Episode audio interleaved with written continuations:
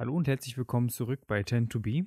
Nachdem wir in den letzten Folgen, ja, das habe ich auch gerade schon zu Max gesagt, schon sehr viel, sagen wir mal, fachbasierten Content eher geliefert haben, wollen wir heute mal wieder über so ein bisschen ein Zeitthema sprechen, was gerade super, super aktuell bei mir ist. Und zwar habe ich nach über anderthalb Jahren ein Buch rausgeholt und habe gemerkt, was das für ein unglaublicher Rohdiamant nochmal ist. Also wie viel Substanz einfach für mich nochmal da drin steckt.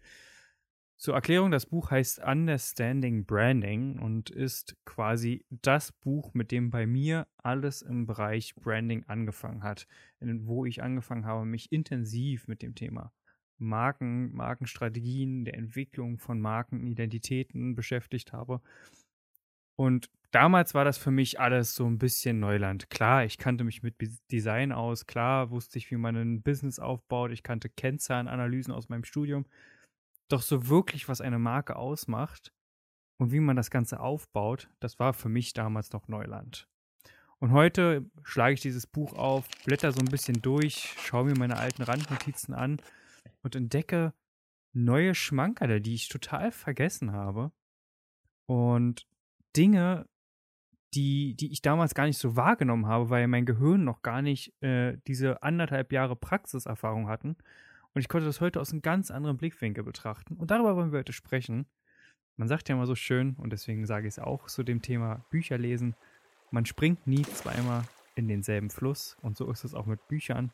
Und so, lieber Max, nach dieser kleinen Einführung an der Stelle, hallo und herzlich willkommen. Ja, vielen Dank für diese Einleitung. Ich glaube, dadurch, dass du auch ähm, neue Sachen entdeckt hast, liegt einfach auch daran, dass du viel umgesetzt hast und natürlich viel Neues gelernt hast und dann einfach das auch noch adaptiert hast.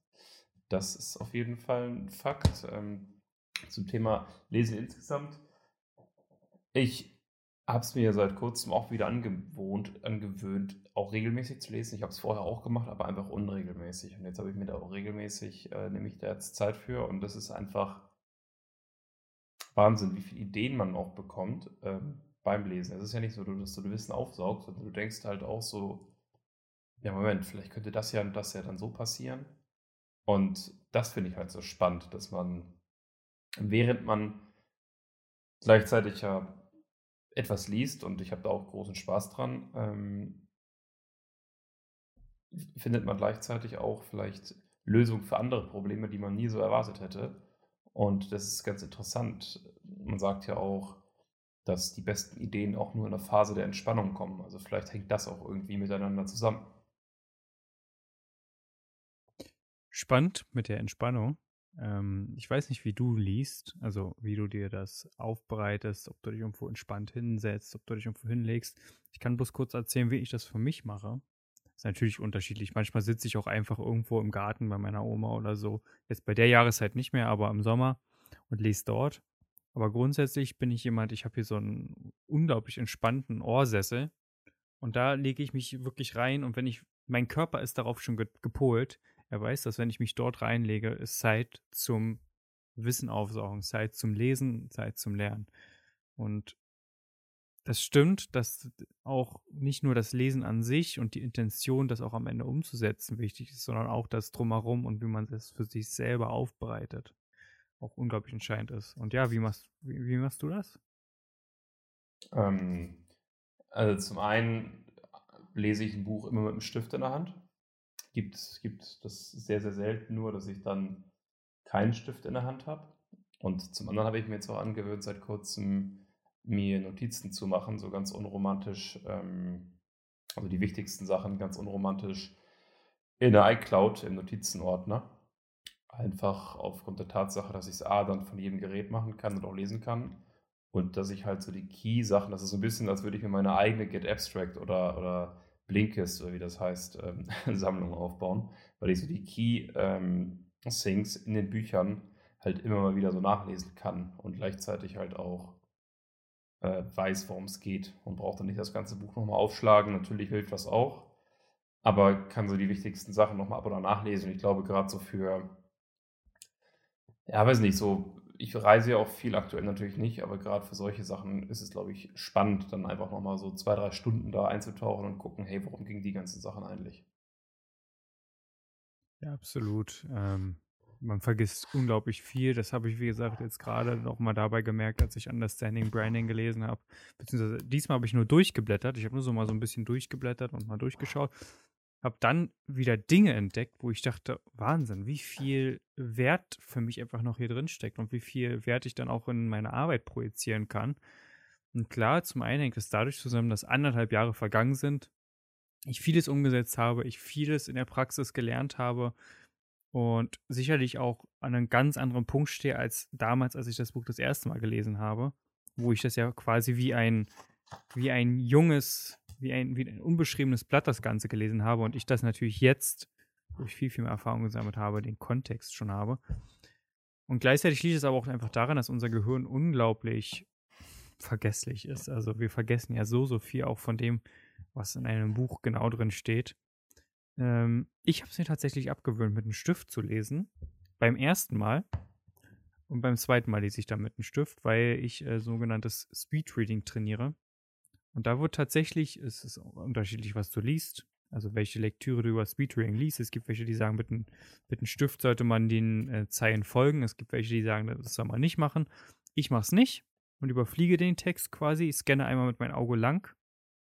Ähm, und beim zweiten Mal, ich dann Kapitel ein zweites Mal, nehme ich einen Stift zu, zur Hand, einen Marker zur Hand, je nachdem, wo ich gerade, äh, was ich gerade lese.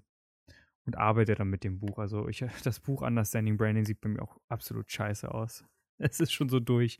Und das hast du ja auch gesagt, bei dir sehen die Bücher ja auch immer äh, ein wenig mitgenommen aus. Ja, vor allem, wenn man, also wenn man reinguckt, definitiv. Ähm, ja, Speedreading ist interessant, ähm, ich habe es auch mal angefangen irgendwann, aber mittlerweile mache ich es nicht mehr. Irgendwie habe ich da aktuell keine Lust drauf. Ähm, zeitlang habe ich es halt auch mal gemacht, auf Frosted. Da merkt man ja auch relativ schnell, wie man Fortschritte macht.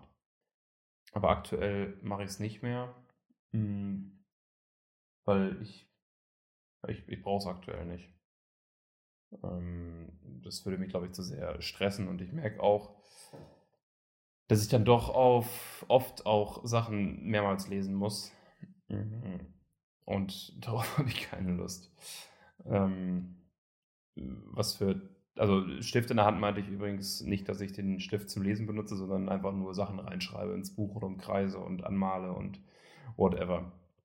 Ähm, was, was für Techniken gibt es da noch im Speedreading? Ich glaube, das, äh, was ich am häufigsten oder was für mich so der größte Gamechanger beim Speedreading war, ist diese Subvokalisation, also das Mitsprechen im Kopf. Das Versuchen, mehr und mehr abzustellen, ist, glaube ich, ein unglaublicher Gamechanger. Ist am Anfang sehr ungewohnt, weil wir es gewöhnt sind, quasi im Kopf mitzusprechen, während wir etwas lesen. Aber wenn man das erstmal eine Weile lang übt, wenn man das sich daran gewöhnt, merkt man, dass man irgendwann gar nichts mehr vermisst. Und das Spannende ist, unser Gehirn braucht das nicht. Das ist etwas, was wir ja aus der Schulzeit heraus gelernt haben, dass man im Kopf mitlesen soll. Das bringt aber dem Gehirn überhaupt gefühlt gar nichts, weil, sagen wir mal, 95, wenn nicht sogar 96 Prozent der Wörter, die du dort siehst, die kennt dein Gehirn. Dein Gehirn braucht es nicht nochmal vorgesprochen zu bekommen. Und wenn man das bereits schafft, das abzustellen oder es weniger werden zu lassen, dann kannst du viel, viel schneller lesen, weil Solange du mitsprichst im Kopf, kannst du nur so schnell lesen, wie du auch sprechen kannst.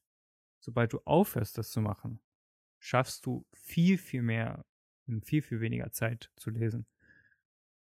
Wie man das macht, kann ich gar nicht erklären. Man sollte einfach versuchen, das achtsam zu beobachten und sobald man sich dabei erwischt, sich nicht ärgern und einfach versuchen, weiter mit dem Auge dem Text lang zu gehen, ohne mitzulesen.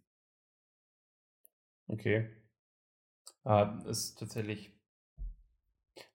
ja, ist die Frage, ähm, ob man auch automatisch schneller wird, aber ich glaube, das muss halt jeder auch für sich selbst wissen.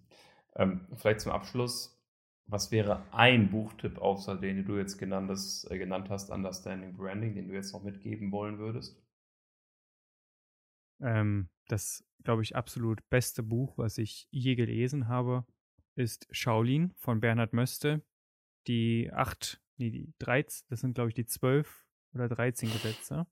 Ich bin mir jetzt gerade nicht sicher, weil es gibt so viele Bücher von ihm, aber Shaolin, der erste Teil, also der ursprüngliche Teil, hat 13 Gesetze, genau. 13 Gesetze, um quasi ein erfolgreicheres und, und, achtsameres Leben zu führen. Und der Titel heißt, du musst nicht kämpfen, um zu siegen.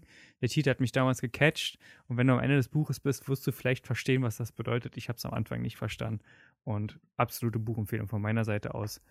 Ähm, und damit würde ich dir jetzt das letzte Wort und die letzte Buchempfehlung überlassen. Ich zweifle gerade so ein bisschen, aber ich ich nehme einfach das, was ich gerade lese, wobei das habe ich letzte Folge schon mal empfohlen, das war Prinzipien des Erfolges von Ray Dalio. Ähm, das habe ich schon mal empfohlen, das heißt, ähm, ich nehme Magic of Thinking Big von äh, Richard Schwarz oder so, ich weiß gar nicht, wie er heißt. Ähm, zeigt einfach, dass wir oft viel zu klein denken, natürlich, weil der Buchtitel sagt es schon, Magic of Thinking Big, aber zum anderen auch uns auf die falschen Dinge fokussieren und uns auch von äh, Sachen runterziehen lassen, die uns ja, am Boden halten. Ähm, ist jetzt vielleicht eine sehr schwammige Zusammenfassung, aber einfach mal bestellen, das kostet wie 10 Euro oder so. Und ruhig mal in die ersten zwei, drei Kapitel reingehen und es ist sehr, sehr wertvoll. An dieser Stelle bedanke ich mich fürs Zuhören, wünsche euch noch einen wundervollen Tag und lasst uns eine Bewertung da auf äh, iTunes. Abonniert uns gerne bei allen anderen Diensten, wo es diesen Podcast gibt und schreibt uns eure Buchempfehlung.